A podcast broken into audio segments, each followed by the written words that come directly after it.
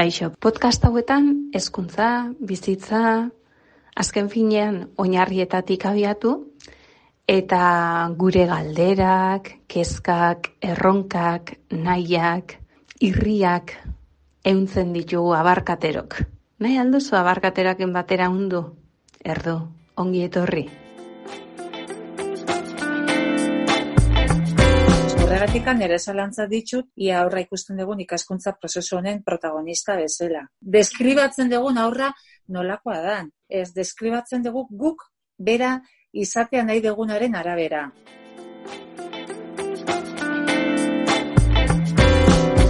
Eta nik bailen esaten hau, ez aurre ikusten askoz oinarrizko haua, zeure burua entzuten eta ikusten dozu. Zure kokapena segun zein da, baura ez doz ikusiko evidentemente.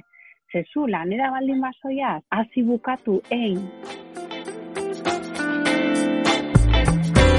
Nik uste dut, gelara sartzen geanen, junbergeala irekita. Ze gertatzen da? Ze ikusiko dut gaur? Ze jasoko dut? Eta hortan, dokumentazioak garrantzia handia hartzen du. Baina ez dokumentazioa argazki hutsa ateratzea edo erregistro hutsa, ez dokumentazioa pixkat aratago. Historia kontatzen duen dokumentazio bat, ez?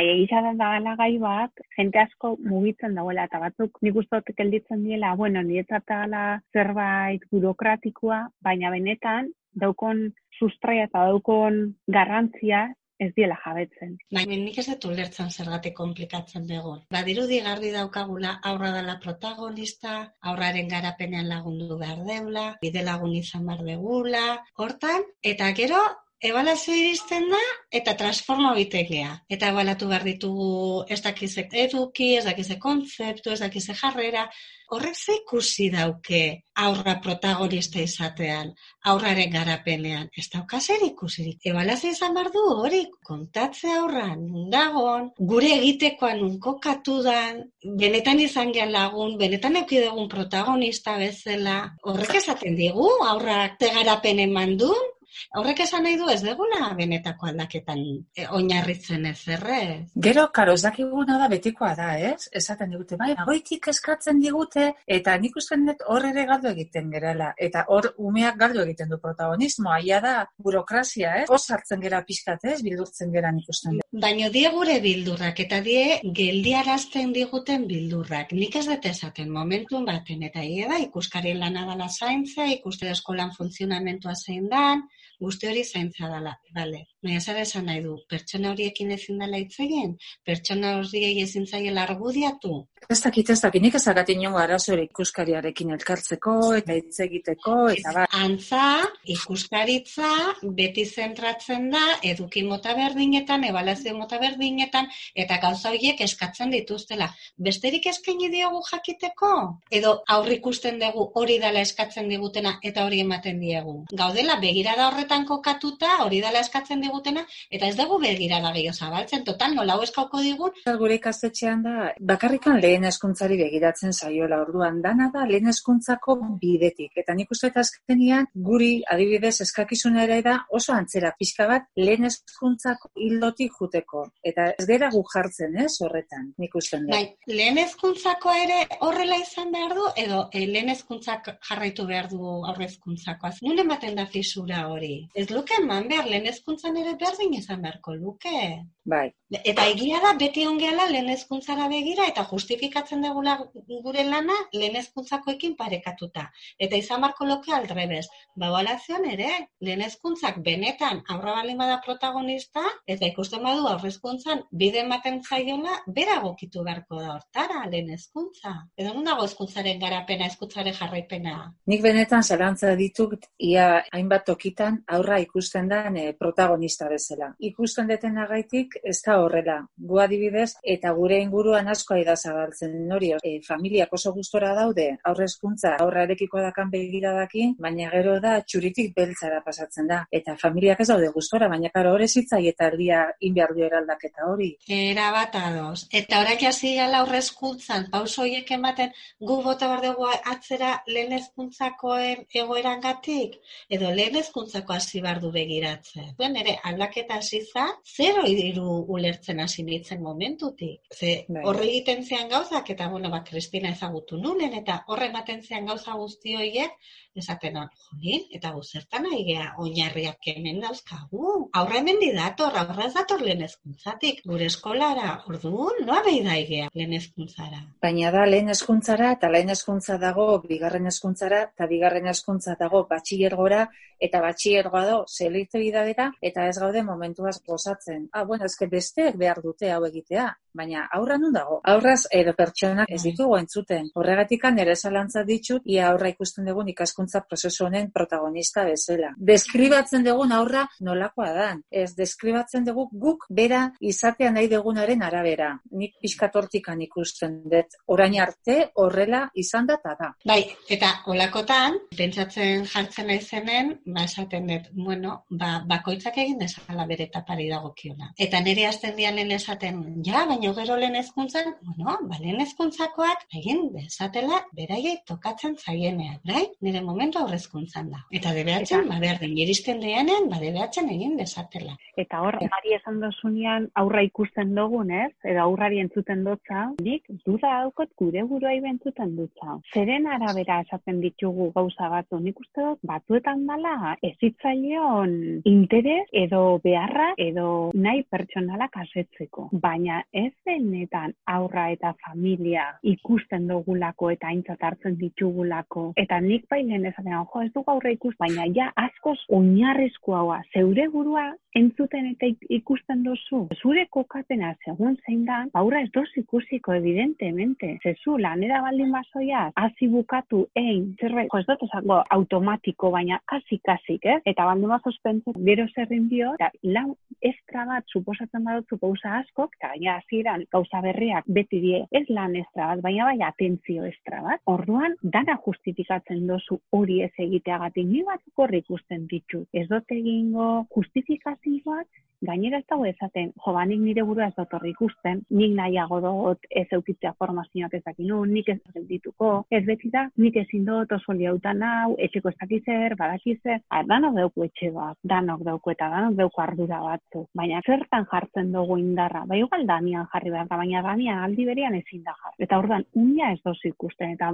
bai uste daukula horri bilbide bat dala oso eukitzekoak. Nik ikusten dut askotan mugitzen gerela ez gaitasunetik. Ezin dut da ez naiz gai, ez? Edo, eta ez naiz gai hori esan nahi du ez nahi. Piskat gehiago enpaderatu behar gera. Eta gero, askotan juten gerara proiektuekin buruan, eta aurrak ez ditugu entzuten. Guaz, hainbat gauzakin, ez? Dia gure proiektuak nik neuk egin izan dut txorimaloaren proiektua. Egin behar dut. Eta aurra izan esaten ez nik nire kotxea, nire kotxea, txorimaloa sakan aparte. Eta ni errek erre txorimaloa, txorimaloa. Non da hor entzute hori, ez? Askotan gertatzen zaigu proiektua superpolita, oso ondo, baina eske igual, atzokoakin nahikoa zen eta punto. Eta norbea juten da, pentsatzen inbehar duela hor, bueno, kriston marabila. Eta astu egiten gera horrekin da, azkenian gu bihurtzen gera proiektu horren protagonista. Ez aurra. Gelara sartzen geanen, junbergeala irekita. Ze gertatzen da? Ze ikusiko dut gaur? Ze jasoko dut? Eta hortan, dokumentazioak garrantzia handia hartzen du. Baina ez dokumentazioa argazki hutsa ateratzea edo erregistro hutsa. Ez dokumentazioa pixkat aratago. Historia kontatzen duen dokumentazio bat, ez? Gelditzen zanen ikusten aurrak espazio baten egiten dituzten gauzak, nik uste gu mentalki irudikatu behar degula ze historioa idan kontatzen. Eta horren dokumentazio bat egin behar degula. Eta hori izango da gero bukaerako gure proiektue. Gu hon behar dugu irikita. Eta zuk esaten dezuna, Mari. Bestelako proiektu eken dia oso polikak, baina dia gureak. Eta ikusi kuriosoa da, normalean proiektuetarako, gela guz- guztirako edo eskola guztirako proiektuetarako ezitzailo kados jartzen gara. Egin dugu txorimaloen proiektua. Venga, paraleratazu ados. Nun dago aurra, ez guztiz ados nago amaiakin. Gelditu, mesedez, Bai. gelditu. Eta zentratu gehala, ez ez, ni justifikatu behar dut, profesionala hona naizela, erakutsiko diot idazten, erakutsiko diot marrazten, erakutsiko diot kantatzen, eta zentratu erakutsi hortan. Gure profesionaltasuna justifikatu nahien.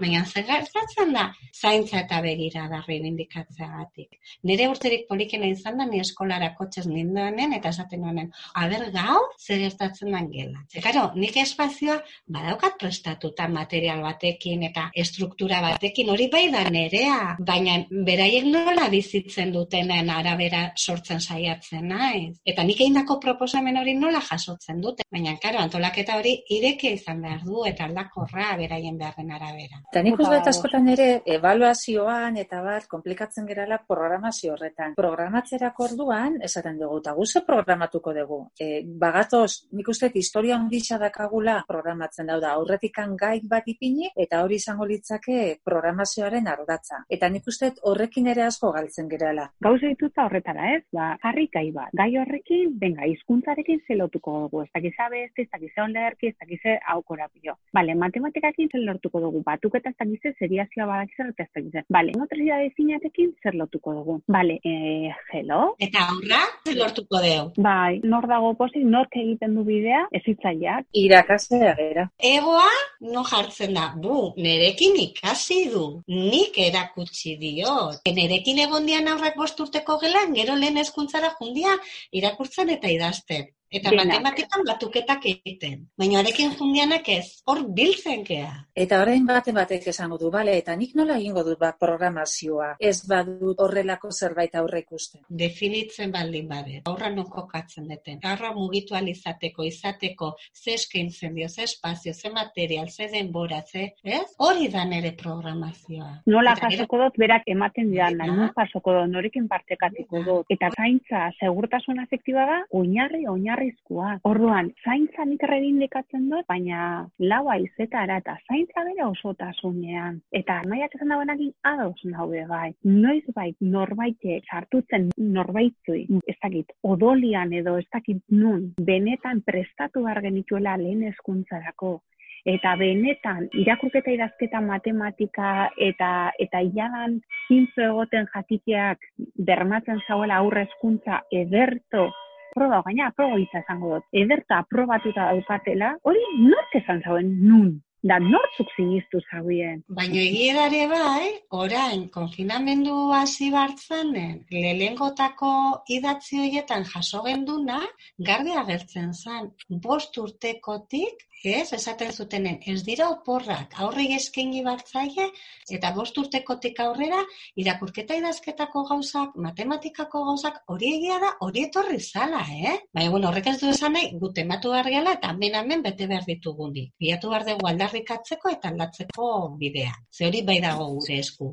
Esatea ez ez, hortik ez goaz. Eta gero nire bai, geroz eta gehiago nabil horren ingurun hausgartzen, ba, igual, tokatu zaidalako momentu honetan asko entzutea, zergatik ezberdintzen dugunein beste, aurrezkuntza eta lehen hezkuntza. Ez da dena garapen oso bat, ez dira denak bizitzaren faseak, Zergatik esan behar du hain etapa ezberdinak. Beldur dugu, ez degula lortuko lehen hezkuntzan edukien lanketa beste modu batean planteatuta edo uste eskolak egin barko lukeela lotura hori. Eskola bat izan barko lokela. Bai, horrela gaude. Mm. Eta gu gainera, aurre hezkuntzan hain garbi daukagu. Txarrena da, eh? lankidekiko azkenian askotan leia bat sortzen dela, ez? Beste etaparekiko eta zaila egiten da. Oinarri kontua izan behar da. Naia kontua izan behar da edo formakuntza kontua. Zu profesionala izan zait. Zure nahiak ez dauka garrantzirik. Zinuak be, arrastua izteko, zuk be, atia zabaldu behar dutzazu. Arrazoi da dauko zue, ez da zure naia, ez da me viene bien o me viene mal. Ez ez, ez da hori, izan martzara profesionala. Baina formazioan emuten dutzuenaz bustitzeko, hausnartzeko, eta gero hori zure egiteko be, moduren batera duztaten atia zabaldu behar dozu. Baina jarrera importantea da. E, askotan zer da eskolak ipinirik formazio bat bajun beharko dut. Eta segun ze jarrerakin zijoa zen, dala entzutera eta ikastera edo traba bat bezala ikustera, ba, formazio hori ez da bat ere efektiboa izango. Nire ustez, ni gero beste gauza bat puntualizatu nahi dut ere. Medikuntzan etengabe ari dira formatzen. Nik nahi dut osasun sistema batera jun etengabeko formazio batekin. Eta nik uste dut gizarte honetan dagoen edonor. Zergatikan eskola oraindikan dago duela hogeita mar urte bezala irakasten. Testu liburuekin eta aurrera egin gabe. Pelukera baten gana, mosten duela egia duela hogeita urte bezala. Ez dakit nik usten dut garapen bat egon behar lala, gizarte aurrera doa eta guze. Eh? E, Gogora karri diazun nik behin nire lankide bati entzunean esaten. Bueno, niko indala ama bosturte ikasitu konstruktibismoak hau esaten zula eta lidardarrez jarri litzen eta ez dezu hori gehiago garatu. Ez da evoluziorik egon zuregan, oida lama bosturte ikasi zenula eta horrek balio dizu? Noizarte. Eta gero, medikuntzako paralelismo hori eginda, eta hasieran aipatu dugunakin lotuta, mediku batek zu joate zarenean, ikendozu informe bat idatzia. Joate mazad urgentzietara, ikendozu informe bat idatzia. Eta momentuan, zu joate zarenean kabezerako medikuana, ikendozu informe txiki bat, igual zuri ez dut dute, maian gelitza, taka, taka, taka, taka, taka idazten. Juan zarela ez da izerrin dozula, bak zer esan dozula pitaketa, eta zertan gelditu zarien. Amar minututan, eta batzutan, inoz pasau izan jandio, eta seguro zui bai, atiajo, eta esan, etxe momentu bate, ikusi ordenadorean idazten, claro, aurreko pazientian informetxua idatu behar dagoelako. Eta gu ez gara kapaz, kapaz bagara. Ez dugu nahi, eta gainera esaten dugu ez, ez dugu nahi idatziko, itemen bidez egingo dugula. E, gu gara, eh, gero esaten dugu goikoak. Nire asko gustatzen jat goikoak. Goikoak esaten dute, goikoek agintzen digute, goikoek, die besteak, eh? Horrek, ez, eta zu, zuk zer ardura daukuzu, zuk zer erabaki dezakezu gauza asko, zer egin dezakezu gauza pia jarri zara eta jarri zarie gara eta pentsatu dugu, ez, asko zerrezagoa da, besteek esan dutena, edo dinamitatzea ez bajat interesatzen, edo zehaz jarraitzea interesatzen bajat, eta bar, eta bar. Eta koapena eta jarrera da importantia. Baina batzutan de, esaten dut, nun bukatzen da, zure pertsona bezala hartzen dozun jarrera eta erabakia, eta nun azten da, zuk profesional bezala daukasun ardura. Eta igual goikoiek irutzen zaigu sekulako astakeri eskatu digutela. No? Ba ez di ezagute, baina ez dugu esango, ba ez detin ber, ez? Esango deu, beku, ba guk, zuk eskatu dezun aurren, hau prestatu deu. Ze guk horrela ikusi deu. Eta zure eskaera, zaigu iruditzen, guretzako baliagarria danik, ordez, hau daukagu. Eta hori da aldarrikapen bat. Horri eta badala garaia, ba aurra beste toki baten ipintzeko. Gelditu gara dependiente, gara Bai. dependientea. Eta dependientea zarenean, kejan be erori zaiketzu. Edo indignazioan be bai. Karo, ez Mhm. daukosun gatzan arduria. Gure txan zaten, zu gatzan arduria noiz hartu biozu. Hau da, ardura noiz hartu behar dozu. Orduan, dependienteak, eta gainera dependienteak e, dauko jarrera ezberdinak, baina autonomoa gara, eta autonomia munduzkoa, eta zer egin dugu, Berdina, orain artekoa. Iko, iko. Garbi dauket, jendeari dela lanean, Baina nola eta zertarako norentzat badakigu, supuestamente, eh? Osea, Aurrari ari gera nolabait lanak prestatzen aurrarentzat. Baina Zenik esatzen ez, nire seme alabai, bere irakasleak edo ezitzaileak bidaltzen dizkion lan guztiakin. Baina ni ama eta profesionala naizela nire aldetik ere berdina ite. Gurpil hori noiz buka barde. Familiak esan behar du ez nik ez ditute egingo? Edo guk esan behar dugu ez, gu bidaliko dugu bestera bat eta beste gauza bat. Familiak beti esan izan du dugu, orokorren konfidantza handia dute profesionalengan. Eta gu bidaltzen badiegu pentsatuko dute, hau da egin behar dutena. Eta guazen ikusten familia hori, ez? Zenbatekoa dan, eskolan zenbat seme alaba dituzten, bakoitzei bidaliko digu gauza bat, edo bateratuko dugu. Eta familia honentzako, hau, hiru seme alabantzat, hau, hirurak egin dezaketela, eh? duten adina izan da ere. Denontzako izango zan onura. nolabaiteko zuzeneko harremanari lehentasuna ematia. Oain arte egon gera proposamena bialtzen eta telefono deietan jaso deguna da familiak ja pixkan nekatuta da dela. Gainera beste ritmo bat hartu du ja konfinamenduan bizitzak eta orain kanpora ateratzeko aukera dakatenez eta familiak ere lanean daudenez sama bat egiten zaiela proposamenak izan da ere. Orduan lehentasun bezala ipini dugu harremana. Harreman hori mantentzea eta zaintza hori ematea. Kinez, hainbeste denbora pasatu behar dutenez, ba, lasai egoteko, ez, aktiboki egoteko.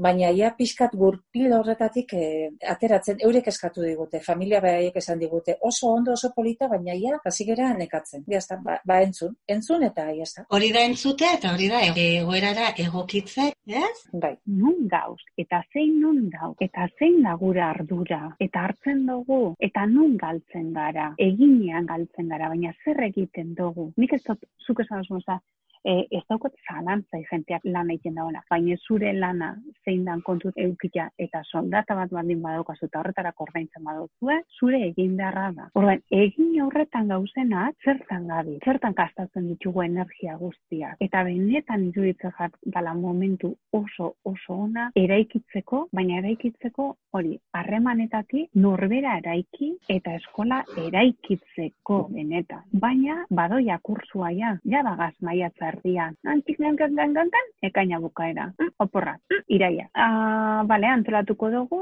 ikusten dut denporia badagoela, baina denporia be badoiala. Eta batzu, zango dela, bueno, nik lan hain jot eta gisa da, baina zerrata dugu probetxuzkoa. Ba, espero dut asko, baina ez dakit. Nire uste zor sartzen den nola bizi deun egoera. Egoera bizi baldin badeu. Eta egoerara egokitu baldin bagea gure esku dagonaki, ez iritxiko irailera besterik gabe. Oin, ez badegu egoera kontzintzia hartu, egoera zeskegileke, zekentzen digun. Guzti hori ez badegu aztertu, gabiltz lanez lepo, gabiltz ez zinean, gabiltz zertan, gabiltz eta iritsiko irailera berriro, nekatuta, ezinduta, duta. Hori da, ezintasunetik mugitzen gerala zarritan, ahaltasunetik baino, eta ez dakiz zergatik ezintasunetik abiatzen, era? egoera da paregabia, benetan da paregabia, autonomia pedagogikoa daukago.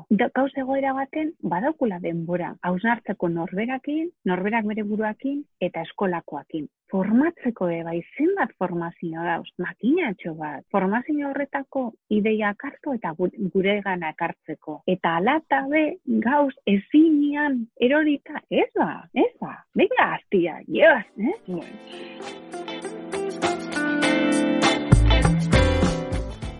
Onaino mandu ba, gure saioak orkoan minutuak egak aguaten dira gurean, eta bukatu baino lehen, gaurko honetan aipatu ditugun zenbait kokape abestiekin lotzea atera zaigu edo sentitu dugu. Eskortasunean kokatzen diren hoientzat honako abestiarriko jau lotzen dugu. Bidia da luze luze, handakarrik da bila ize, amak bihotza du leize, ikusi nahian, Aita jo bidian, amadagonian, baratze aldian. Bidia baratzetik atera eta egiten da, eta bueltatu gero etxera. Beste kokapen bat duten entzat? Onako hau. Garaipenik ez da, galtzekorik gabe esperantzara kondenatuak. Eta kantuan eta lotzen euntzen soltatzen eta berriz lotzen urrengoan ere gurekin batera eunduko duzunaren esperantzarekin izan ongi oraintxe arte agor